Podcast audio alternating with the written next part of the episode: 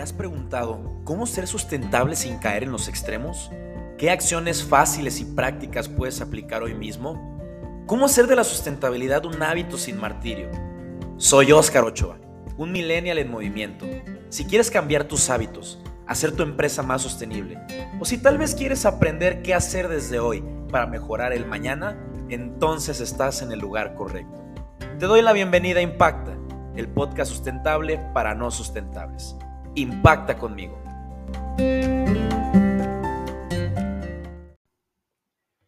Bienvenida y bienvenido a tu podcast sobre temas de sustentabilidad y resiliencia, Impacta Podcast. Te saluda tu anfitrión Óscar Ochoa. Me da muchísimo gusto tenerte de nuevo aquí. Gracias por regresar y escucharme.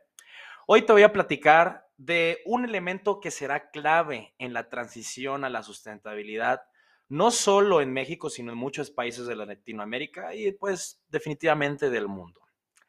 Esta palabra se llama o la conocemos como pymes, pequeñas y medianas empresas. Por otro lado, también vamos a platicar de algo que sucede bastante en las personas que estamos involucradas en estos temas, que solemos agobiarnos algo que viene también en el intro de esta nueva temporada, cuando estamos intentando adquirir nuevos hábitos de sostenibilidad y que en el camino nos vamos tropezando o vamos encontrando cosas que a lo mejor en algún punto fueron sostenibles, pero resultaron ser greenwashing, o algo que era greenwashing, pues ahora terminó siendo sustentable. Recordemos que este seguirá y es un tema bastante dinámico, por lo que cual no hay que agobiarse. Para lo que yo voy a tratar de darte una reflexión y ofrecerte tips para que no caigas en la frustración y sigas motivado a cambiar tus hábitos. Pues, sin más, vamos adentrándonos a los temas. Es muy probable que tú estés trabajando para una empresa de alrededor de 20, 30, 40, a lo mejor 60 personas. O a lo mejor eres de los que trabaja en compañías transnacionales, pero estas no entran en la categoría de estas empresas a las que llamamos pymes, pequeñas y medianas empresas. ¿Cuáles son estas empresas? Pues el supermercado, el que es más o menos grande, no, no una de estas empresas cuyo nombre no voy a mencionar, de una magnitud internacional, sino a lo mejor el súper de tu colonia, de tu fraccionamiento, que a lo mejor da empleo a unas 10, 15 personas, lo administran otras 5, eso puede ser una pyme.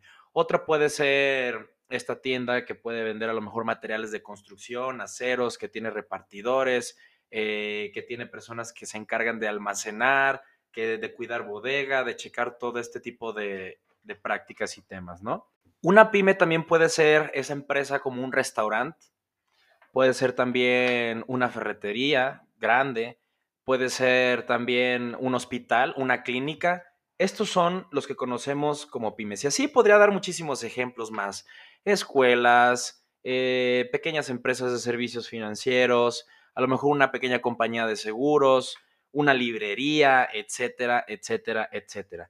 Casi todas y todos nosotros estamos habituados o compramos mucha parte de nuestro tiempo a pequeñas y medianas empresas o pymes. Y puede que te preguntes, bueno, Oscar, ¿qué chingados tienen que ver las pymes con la sustentabilidad y todo esto? Pues déjame decirte que bastante. ¿Por qué? Porque las pymes, en México al menos, son alrededor del 98% de las empresas que aportan al Producto Interno Bruto Nacional, de las cuales aportan el 52% del Producto Interno Bruto y generan el 72% de los empleos del país.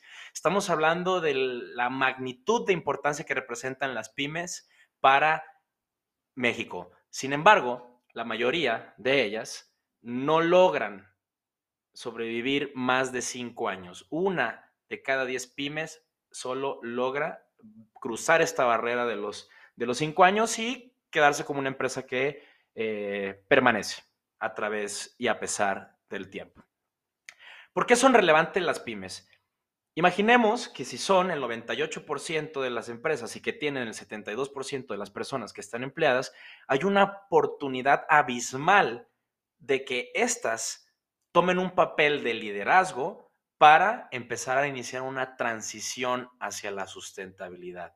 De hecho, déjame decirte que existen fondos a nivel internacional que están buscando este tipo de empresas que tengan tesis o que tengan misiones, visiones y valores alineadas a temáticas de sostenibilidad. ¿Por qué? Porque existe una cantidad enorme de dinero, o sea, jamás en la historia había existido tanto dinero. Tristemente, como en otros capítulos lo he mencionado, pues mucho de ese dinero solo es por generar más no necesariamente por traducirlo en un impacto positivo a nivel social y ambiental, y porque mucho de esto tristemente también se generó por aquello que de alguna manera extrajo desmedidamente los recursos naturales y explotó también a las personas que habitamos a la Tierra, a la Tierra misma y a las personas que lo habitamos. Ahora pensemos en la oportunidad de habilitar a este tipo de empresas, a las pymes, para que puedan tener prácticas más sostenibles. Te voy a decir algo muy importante. Muchas de ellas viven al día se están preocupando por pagar la nómina, por sacar los inventarios, por poder sacar para los préstamos, si es que tienen, porque déjame decirte que solo el 89% de las pymes del país, perdón, el 89% de las pymes del país no tienen acceso a financiamiento institucional. ¿Qué significa esto? Que es con Friends and Family o amigos, conocidos, etcétera. Oye, carnal, préstame para una idea que tengo para poder hacer crecer mi negocio. Ah, Simón, ahí te van eh, 200 mil pesos, 400 mil pesos, ¿no?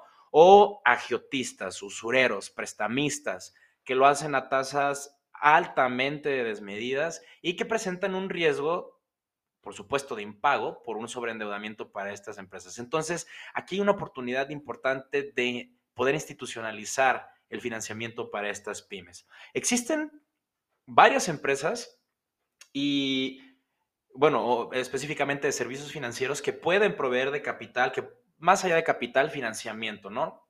Eh, para este tipo de, de empresas, para el sector pyme.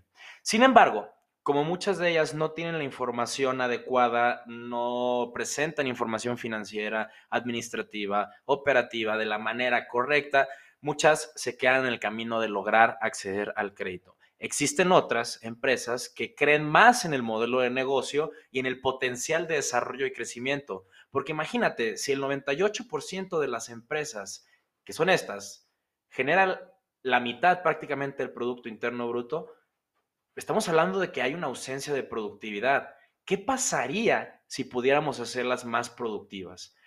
Y si nos ponemos a pensar, la productividad está alineada en gran medida con la sustentabilidad. ¿Por qué? Porque es evitar generar desperdicios, es optimizar, es recurrir a aquellas herramientas que te ayuden a sacar el mayor provecho posible de los recursos que, del que tienes, ¿no? En este caso, si podemos hablar de una empresa que se encarga de o que está muy metida en alguna cadena de suministro, pues evitar en la medida de lo posible extraer materia prima, enseñarle cómo hacerlo, enseñar a encontrar esos proveedores que estén más cercanos, que a lo mejor no tengan dependencia de algún país en el extranjero, donde están sujetas a riesgos por aumentos arancelarios, por temas como otra pandemia, donde todo se detuvo, o cuestiones por el estilo.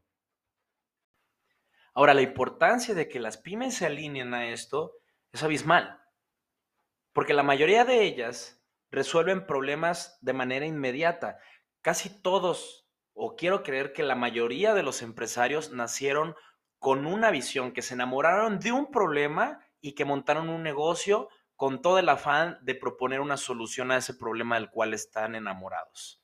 Ahora, si eso lo pudiéramos hablar en términos de sustentabilidad y supiéramos medirlo y supiéramos encontrar todo el tipo de mejoras necesarias para poder hacer una transición real de un modelo lineal a uno circular, a uno que deja de lado la perspectiva social, a uno que sí la contempla buscando el bienestar, estaremos hablando de un potencial increíble. Si tú eres empresaria, empresario y tienes una pyme, te puedes acercar a mí, te puedo ayudar. Y aparte algo muy interesante de todo esto, por si no tienes un incentivo solo por el tema de la sustentabilidad, es que existen billones de dólares disponibles para llegar a tu empresa si es que tú estás alineado a un tema de esto. Ojo, esto no vaya a caer para que le quieras poner una etiqueta, porque no funciona así. Si, si existe greenwashing, que también, como en todo, debe de existir en todos los sectores, esto es muy fácil de darse cuenta en este tipo de, de sectores. Entonces, Si tú estás en algo así, puedes buscarme y con mucho gusto podemos trabajar al respecto. Y ahora vamos a la segunda parte. ¿Cómo no agobiarse en este trayecto, en este camino, en esta transición a adquirir hábitos sostenibles? Si bien es romper con viejos paradigmas, con viejos comportamientos, como por ejemplo, pues la mejor opción que tengo para cargar agua es una botella, pues mejor uso un termo y evito estar generando una, dos, tres botellas de plástico diarias. Y aparte me ahorro una lana, porque en muchísimos lugares hay garrafones o bebederos o sitios de los cuales puedes dispensar o puedes llenar eh, tu termo. O sea, fíjense bien, aquí, está, aquí hay algo muy relevante que estaba mencionando más o menos en lo anterior. Si nos ponemos a pensar, porque existe un mito ridículo de que la sustentabilidad, la sostenibilidad, como lo queramos ver, es cara. No es cierto. De hecho, lo que busca es totalmente lo contrario, es generar ahorros. A lo mejor, tal vez hay industrias que por su razón de ser y su concepción tienen maquinaria, infraestructura, metodologías, herramientas, procesos, etcétera, que están alineados a un modelo que no responde a la sustentabilidad y a lo mejor eso sí requiere una inversión tal que pudiera ser parecer que es cara. Pero si esto lo vemos en una línea del tiempo, al final se paga por sí solo y al final representa ahorros. Un ejemplo bien puntual, los paneles solares. Cuando una persona invierte en un panel solar, o al menos la mayoría de las personas que yo conozco que invirtieron en paneles solares, no fue porque tuvieran una genuina preocupación por el ambiente, sino porque encontraron una oportunidad económica de ahorrar dinero. A lo mejor sí desembolsaron una inversión, que ahora ya ni siquiera es necesario eso, a lo mejor ya hay demasiados planes de financiamiento para que pagues prácticamente lo que te cobraba la Comisión Federal de Electricidad, pero solo eso ahora se lo vas a dar a un proveedor instalador de paneles solares que te va a cobrar durante 3, 4, 5 años, tú vas a terminar de pagar y después todo ese dinero que antes lo pagabas te lo vas a ahorrar y se va a caer en tu bolsillo y en tu familia. Qué chingón, ¿no? Entonces, eh, me salió un poquito del tema, pero lo que quiero llegar es que no es cara la sustentabilidad. Entonces, hay personas que llegan y dicen, oye, güey, pues yo quiero separar basura, pero pues no tengo contenedores. Papito, mamita, no necesitas contenedores. O sea, yo ni siquiera lo hago en contenedores, yo lo hago en bolsas de tela que ya están viejas. Los pongo sobre una, carta de una caja de cartón, perdón, y ahí separo Tetra Pak, vidrio, latas, botellas de plástico, etc. No soy perfecto. No hay sustentabilista perfecto y si, lo, y si existe, quiero conocerlo, por favor, para que me enseñe. Pero hay veces que se me va una botella, hay veces que se me fue una lata. O sea, todos seguimos aprendiendo en este camino y sigue siendo un tema dinámico. No tenemos por qué martirizarnos. La situación que estamos viviendo no es nuestra culpa, pero sí podemos ser responsables de generar un cambio. No heredamos la tierra de nuestros ancestros, la tenemos prestada por las generaciones que vienen ¿Vamos a hacer lo mismo nosotros que generaciones anteriores? ¿La vamos a regresar más sucia de lo que la recibimos o igual de deshecha, de descompuesta? ¿O vamos a buscar ir cambiando ese modelo y esas prácticas para lo que viene? No hay que frustrarnos. Y saben, voy a ofrecer una disculpa pública a quien me ha escuchado impartir capacitaciones, a quien me ha escuchado dar conferencias, porque por momentos sí he llegado a sonar desde un punto de vista depresivo, pesimista, pero nunca ha sido con la intención de dejarlo ahí, de, ah, sí, pues nos va a llevar la chingada a todos, no, sino desde una perspectiva de que quiero que sensibilicemos, que toquemos el dolor que nosotros todavía no estamos viviendo y ojalá no nos toque vivir, pero que hay personas que como están las, con las condiciones actuales ya lo viven. Ahora que ya lo sabemos, no podemos ser omisos a todo eso. Busquemos cómo generar soluciones. Si es de tu casa, con tu familia, con tus amigos, en tu empresa, lo que sea, ya estás buscando cómo generar un cambio, ya estás ganando y ya estás generando una gran diferencia. ¿Por qué? Porque las acciones se contagian. Y eso va a generar algo increíble en las personas que te ven. Y si eres papá o mamá y ya estás haciendo esto, tus hijos ya van a aprender esto y lo van a hacer. Y si ven a alguien que no lo hace, para ellos va a ser extraño. ¿Y qué regalo tan más grande que le estás dejando que el que sepan cómo cuidar el planeta, su casa común y las personas que lo rodean para los que vienen después? Y para que ellos también lo hagan mejor que ellos y ellos mejor que los otros, y así sucesivamente hasta que logremos reparar todo el daño que por generaciones atrás hicieron y nos entregaron este cochinero. Entonces, no te frustres. Imagínate si Martin Luther King, en lugar de decir, tengo un sueño, hubiera dicho, tengo una pesadilla. Quizá no estaríamos hablando de la misma historia ni siquiera estaríamos hablando de él en este momento. Pensemos en un sueño. Sí, está bien cabrón, sí, está bien fea la cosa, pero pues ya está. No nos vamos a quejar, no nos vamos a llorar, no nos vamos a revolcar pensando en cómo está, cómo vamos a tomar acción. Todos podemos hacer algo. Recuerda que vale más mil, o perdón, una acción imperfecta Disculpa, voy a reformular todo eso.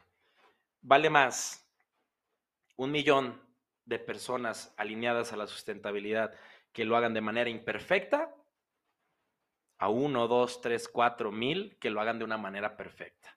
Con que hagamos algo, lo que sea. Un día, dos días, tres días a lo mejor de no comer carne. No utilizar el carro para distancias cortas separar los residuos, evitar comprar aquellos productos que tengan tantos residuos. Todos podemos hacer algo. Espero que este episodio haya sido de valor para ti. Por favor, compárteme. Quiero escucharte, quiero saber qué piensas de lo que escuchaste hoy, si te gustó, si hay algo que puedes mejorar y sobre todo, si hay algo de lo que tú quieras aprender también. Aquí lo que queremos generar es diálogo. Próximamente ya voy a empezar a tener invitados. Denme dos, tres episodios más porque quiero introducir ciertos temas yo solo, pero para después ya tener invitados que nos van a ayudar a ahondar en todas estas temáticas que vamos a ir viendo y que vamos a ir explorando. Te doy las gracias. Aprecio mucho que hayas llegado a esta parte del episodio. Te mando un beso, un abrazo y un apapacho y si Dios quiere, nos vemos en el próximo episodio. Sigamos impactando juntos y adiós. Hasta luego.